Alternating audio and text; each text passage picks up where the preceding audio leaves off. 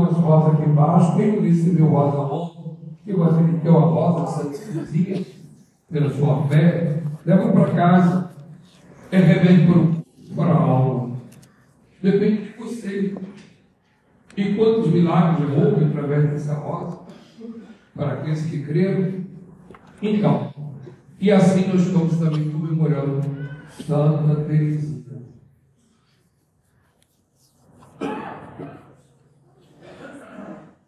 E eu até prefiro um momento, não é fazendo campanha não. Pode baixar, quem tiver pensando no negócio disso. Eu me lembro da, da história da igreja. Havia um homem muito importante chamado Tertuliano, pagão, mas era o homem dos, é, dos parlamentos e dos grandes cargos dos corpos romanos.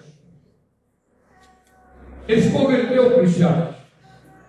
E ele deixou escrito para nós que, apesar de toda aquela perseguição que a igreja sofreu no seu início, né? quantas mortes, quantos cristãos mortos durante três séculos, praticamente, foi de derramamento de sangue dos cristãos, mas Tertuliano poderia dizer para nós: Ó Senhor Imperador, olha para os postos de grandes cargos, de altos cargos, e ali estão todos os cristãos.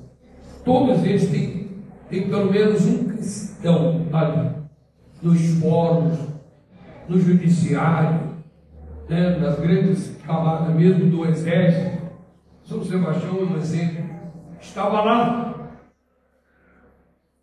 E foi pelo bom exemplo e um pouquinho de trabalho de cada cristão daquele que a igreja aproveita, Deus aproveita e fez aquela transformação da conversão do paganismo à igreja católica. Hoje nós chegamos, prezados, a um verdadeiro paganismo na nossa sociedade. Não se conta mais com Deus. Se você quiser falar em santidade, o mundo não te entende mais. Não entende. Até os católicos não são católicos. Mas que você vai mexer com eles falar numa vida de doação a Deus, numa mística, né? num exercício de vida espiritual, de assédio espiritual, ele já se esbarra, não só não sabe, mas também vive não. Então é um catolicismo também de casca, né? uma aparência, aparência, porque nós devemos melhorar o presente. E se nosso Senhor nos colocou hoje, nessa data, é porque Ele quer contar com cada um de nós. Cada um de nós. Por que, que eu quero falar isso? Porque hoje está havendo na nossa cidade a eleição para o Conselho Municipal da Criança, do Adolescente.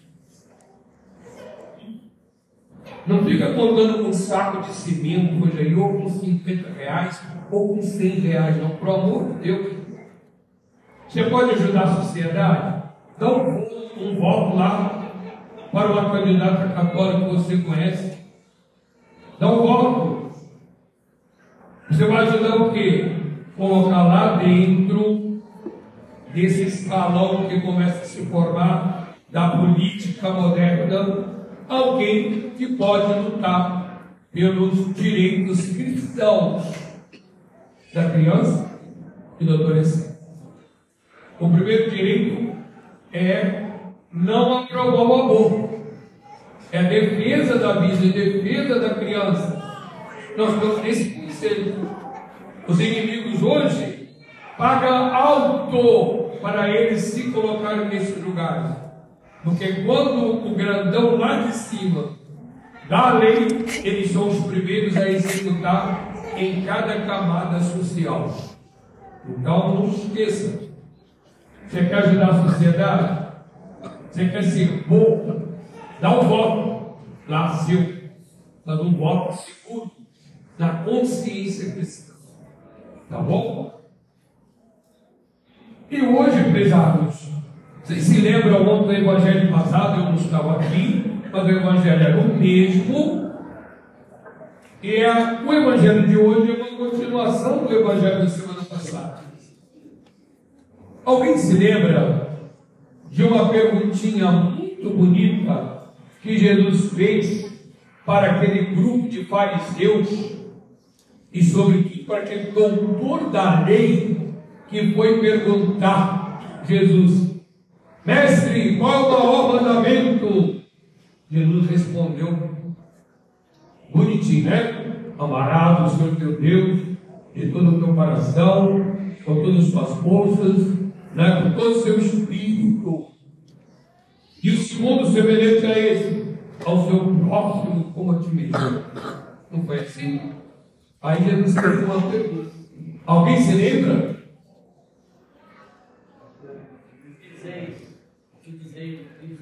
Isso!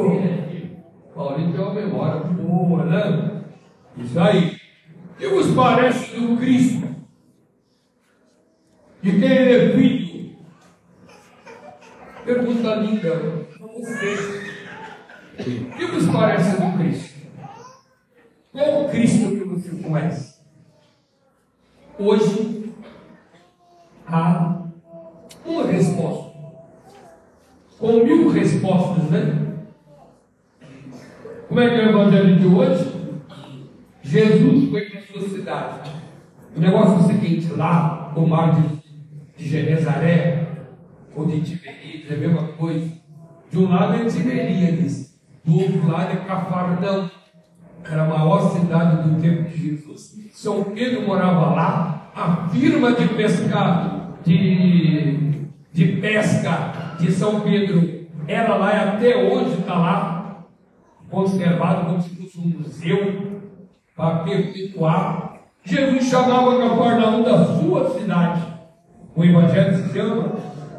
E Jesus então tomou a barca, atravessou esse pequeno, esse grandão lago, né? Esse grande lago, e que se chama também mar, e foi para sua cidade. Chegando lá, aquela multidão que o aguardava. Porque todo mundo esperava e todo mundo via o poder que nós fazia. Quantos ele tinha feito do lago, curando as doenças do corpo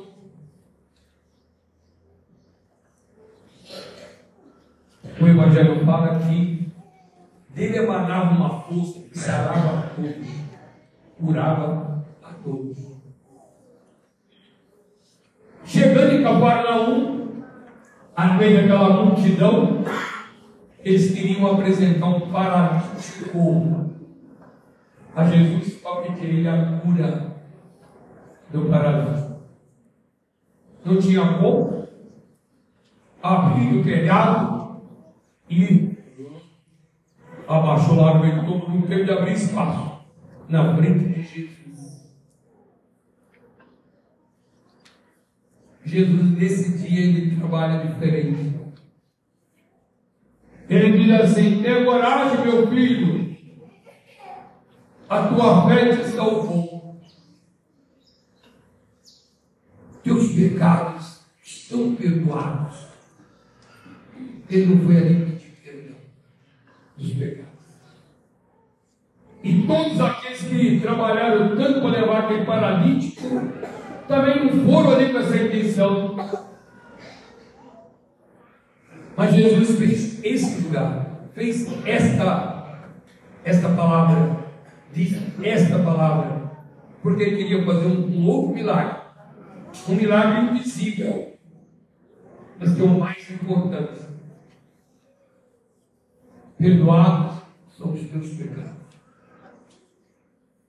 E palavras que logo provocou aqueles mesmos fariseus lá do domingo passado para criticá-lo. E solta blasfemando. Porque quem perdoa pecado é Deus. Encanta-se fazendo Deus. Verdade. Só Deus perdoa o pecado. Que Jesus estava se revelando que ele era Deus. Hoje, então, o que, que a igreja quer falar conosco? Sobre confissão.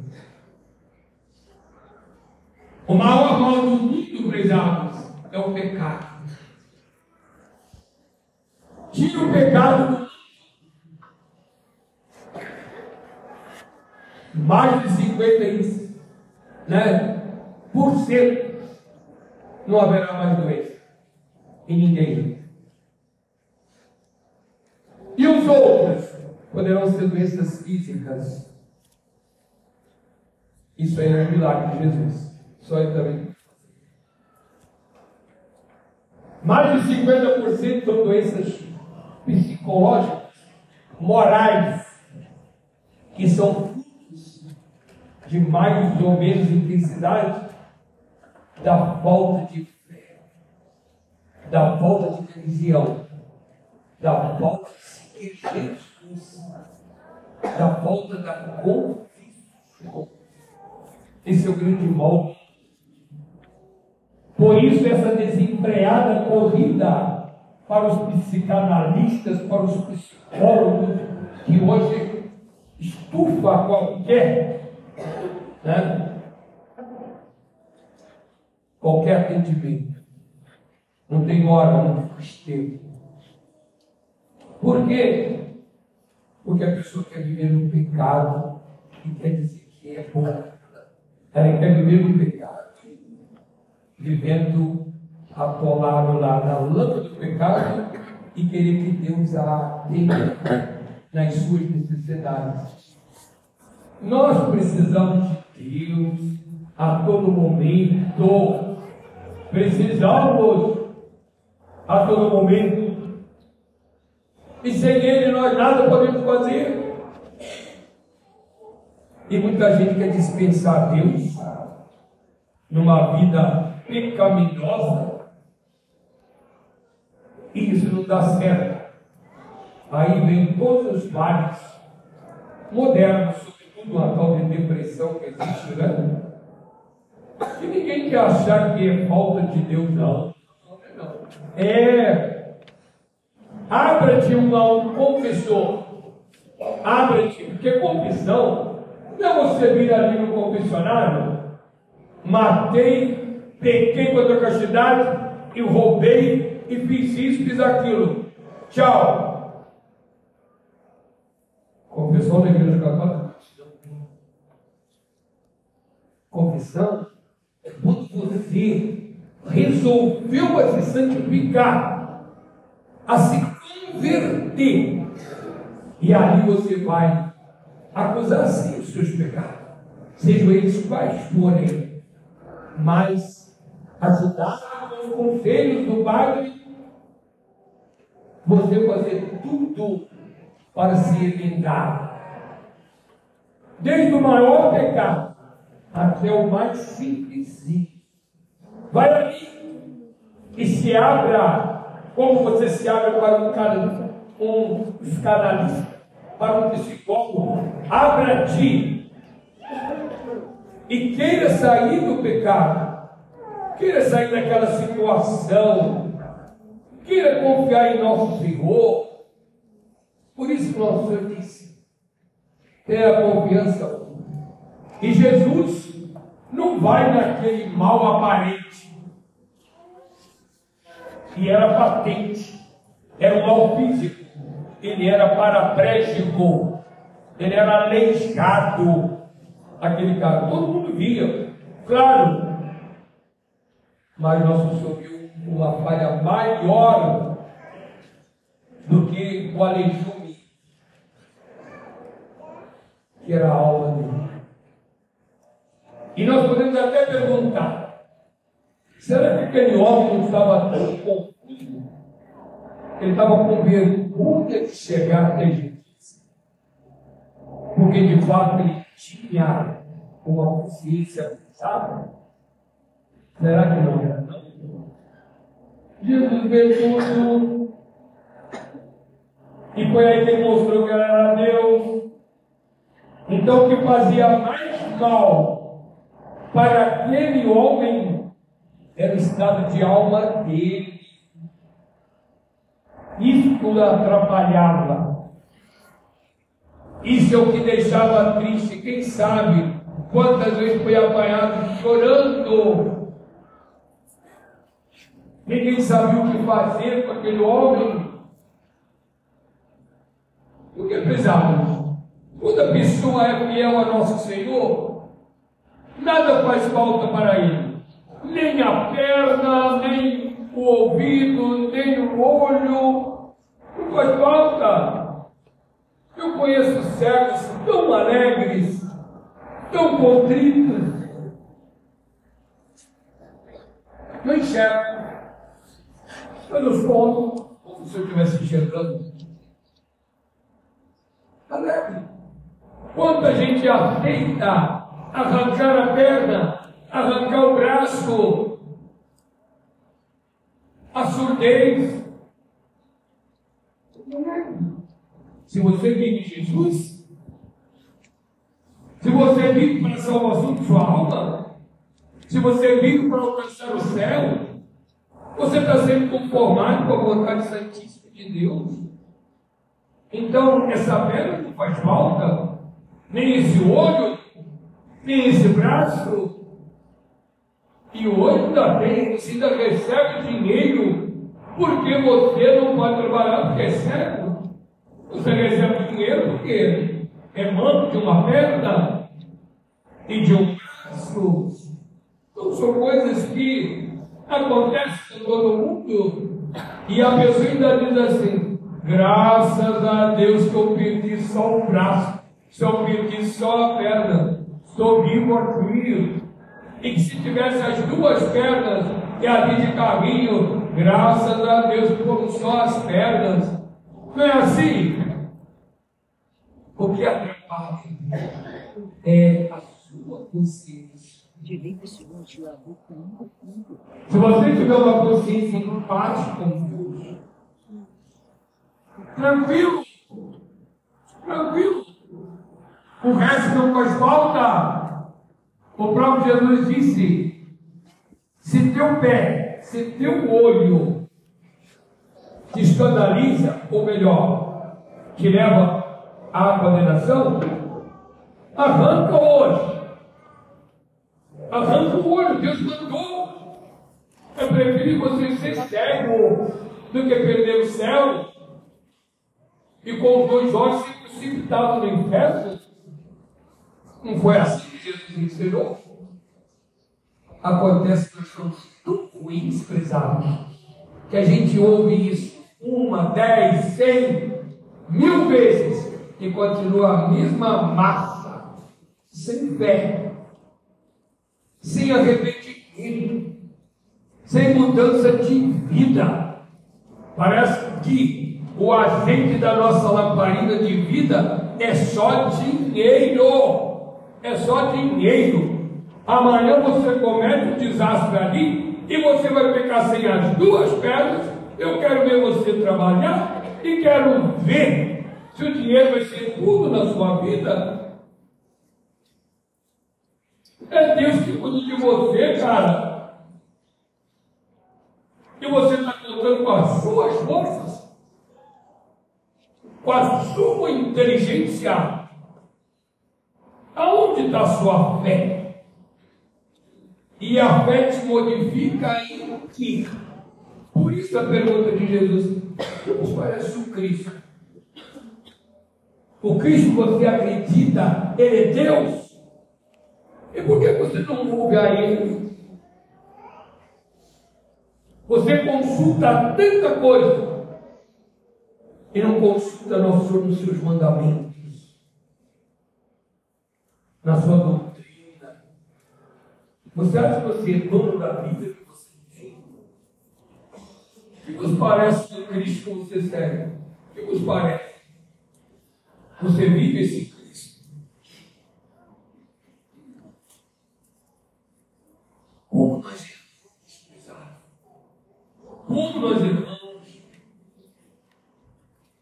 Hoje nós temos três teorias, né? O protestante diz assim: Quem perdoa pecado é só Deus. Igual os fariseus. Portanto, eu me confesso direto a Deus. Para debaixo da ou vou para meu quarto, que seja. Deus me perdoa.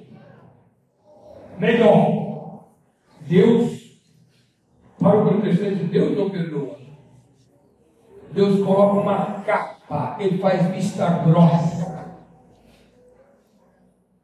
Ou então, para que todo mundo entenda, Deus não viu.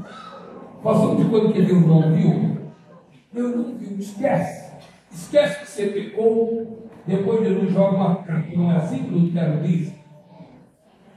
É a teoria protestante A segunda é dos espíritas. Como é que o homem se purifica? Através de reencarnações. Ele vai se purificando. Brutos, irracionais. Deus é tão injusto assim que você peca e é eu que tenho que reparar pelo seu pecado? É uma brutalidade, né? Para quem raciocina. E a teoria católica que é nossa, nossa tranquilidade. Qual é a teoria católica? Deus perdoa e ele nem se lembra mais do seu pecado. Deus derrete, Deus faz sumir os seus pecados. E você se torna o quê? Um homem necessitado para uma nova vida. Uma pessoa que volta para Deus. Uma pessoa que se converte uma pessoa que retoma o estado de graça adquirido lá pelo Santo Batismo. É a mesma coisa.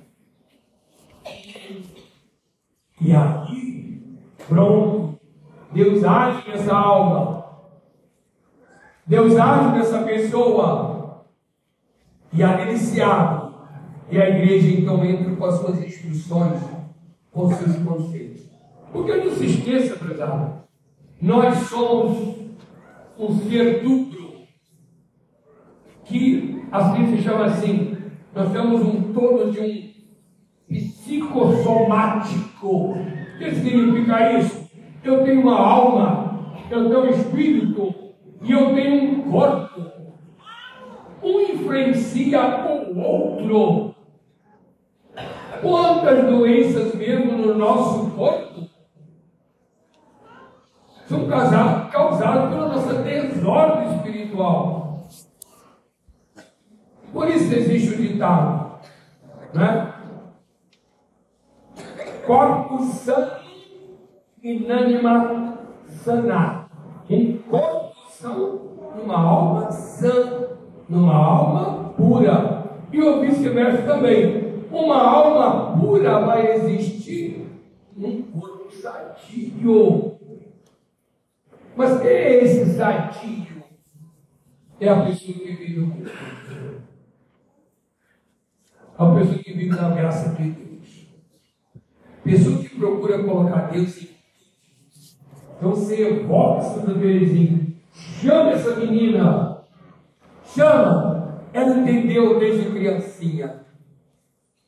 O amor de Deus para ela era a solução. Em que consistia esse amor dela para o nosso Senhor?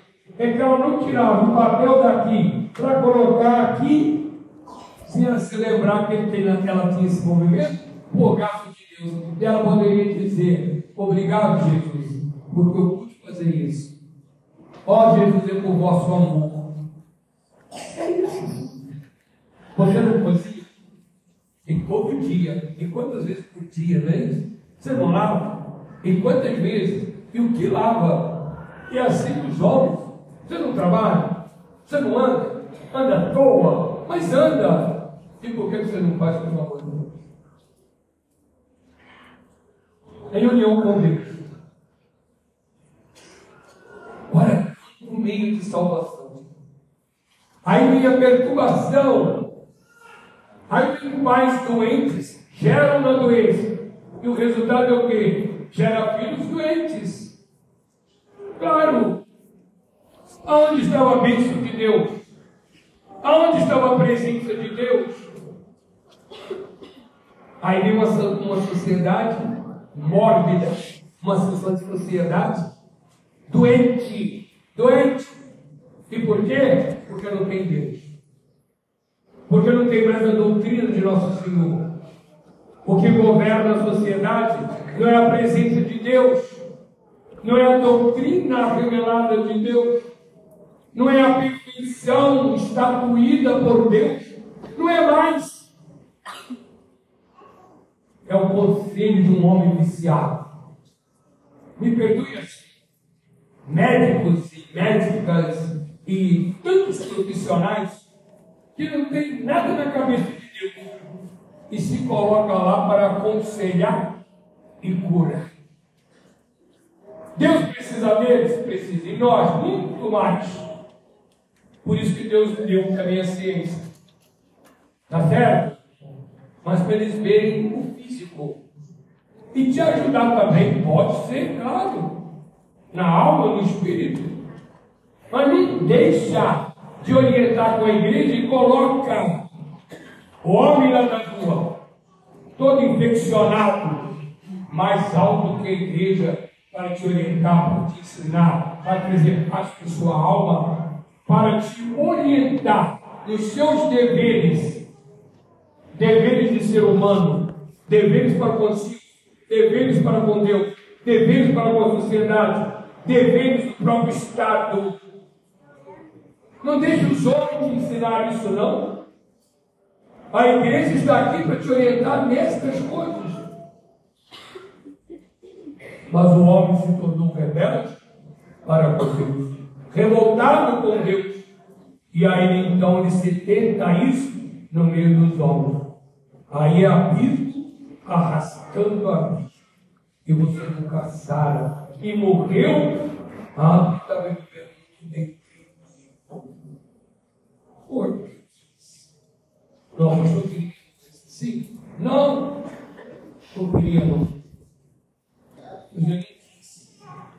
Então, muito bem para a nossa confissão. Eu sei que o tempo não me permite, mas está coisa indo para falar sobre confissão, então é a maneira de confessar, como eu disse. O homem é um composto né, de espírito e matéria. A igreja sabe te dar toda orientação bonitinha para você viver você está. Sem deixar Deus. Sem deixar o estado de graça. Sem perder a presença de Deus. Então a igreja tem que fazer esse equilíbrio em você. Esse equilíbrio. O homem, por mais capaz que ele seja, mas sem Deus, ele se. Muitas vezes, ele esquece que tem uma natureza de cair, e às vezes nós somos atraídos pela desavença da vida espiritual. Quando nós não vemos, já estamos lá embaixo. Que abandonamos a graça de Deus, abandonamos a nossa. E eu poderia dizer por nós muitas coisas ainda nos tenho a dizer, mas daqui vocês poderão. Por hoje, ficamos aqui. Vamos continuar, porque toda a igreja, em todos os domingos, ela quer levando os fiéis até chegar aqui no céu. Né? Desde quando começa lá o Natal, até a vitória de Cristo Rei. No último domingo de tudo, né? Daí a pouquinho vai começar a preparação para o Natal. Ela quer que você se converte. E de fato, você diz assim: Cristo é meu Rei. Eu não abandono mais. Eu não deixo mais. Assim, é isso que a igreja Continuaremos no próximo. Em nome do Pai, e do Espírito Santo.